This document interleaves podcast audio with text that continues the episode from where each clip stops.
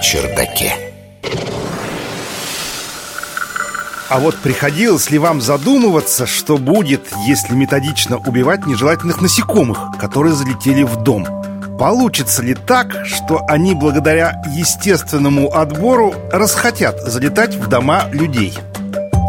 Научный журналист Егор Быковский. Любому человеку, достаточно поверхностно знакомому с теорией эволюции, интуитивно хочется ответить, что из этого, наверное, может кое-что получиться. Ведь насекомые, которые захотели залететь в дом, погибли и не дали потомства, а те, кто не залетел, выжили и дали потомство, которое и не захочет залетать в дома. Все просто, верно? Так, да не так, друзья. Сначала короткий ответ «Нет, так не получится». А теперь подробнее – Различные поведенческие черты животных являются такой же их неотъемлемой частью, как и внешний вид, а следовательно, в той или иной степени зависят от наследственности и потому могут быть поддержаны или, наоборот, отбракованы естественным или искусственным отбором.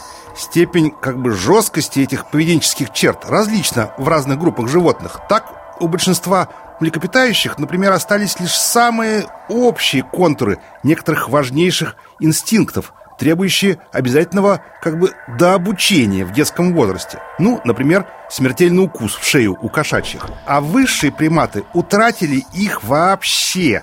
И поэтому нам с рождения приходится учиться практически всем, хоть сколько-нибудь сложным действиям, кроме разве что сосания материнской груди. Насекомые же находятся на другом полюсе – Практически вся их жизнь расписана наперед сложным ансамблем из инстинктов, отступить от которых животное не может буквально ни на шаг. Фабр, знаменитый французский исследователь XIX века, проверял, например, на прочность инстинкт осы, как бы откатывая программу этого инстинкта на шаг назад.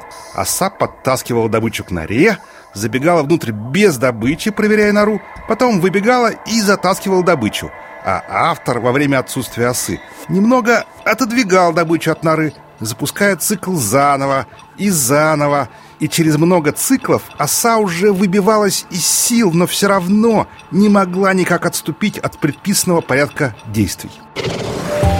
Наука на чердаке.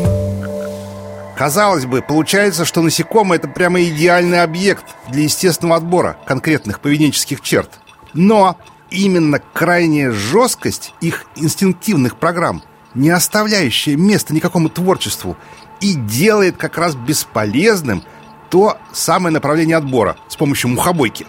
Ведь наш дом – это абстрактное понятие. За чисто визуальным понятием «дом» кроется великое множество различных вариантов, которые наш огромный мозг человеческий, заточенный эволюционно под абстрактное мышление, легко обобщает, но обобщить это в рамках инстинкта насекомого было бы чрезвычайно сложно, невозможно. Масло в огонь подливает и многочисленность насекомых. Вот вспомните, как в Китае во времена Мао Цзэдуна пытались истребить муха-комаров, не только залетавших в дома, а вообще любых, до которых могли дотянуться – на численности этих насекомых подобные меры мало сказались, просто потому что насекомые живут, пока есть подходящая среда обитания. Покуда она существует, они постоянно и в больших объемах будут в ней воспроизводиться. В отличие, кстати, от позвоночных, которых даже при сохранении среды можно истребить просто физически, что и произошло, скажем, с воробьями в рамках той же китайской компании. Так что даже если вы и все ваши знакомые будут убивать залетевших в дом насекомых, то крайне маловероятно, что это как-то ощутимо сможет повлиять на их численность. Тех же мух, например, ежегодно гораздо больше убивают хищные осы, а ос, в свою очередь, паразитические мухи. Так что мухобойки будет точно недостаточно, чтобы запустить эволюционный отбор. Ну вот и хорошо. Наука на чердаке.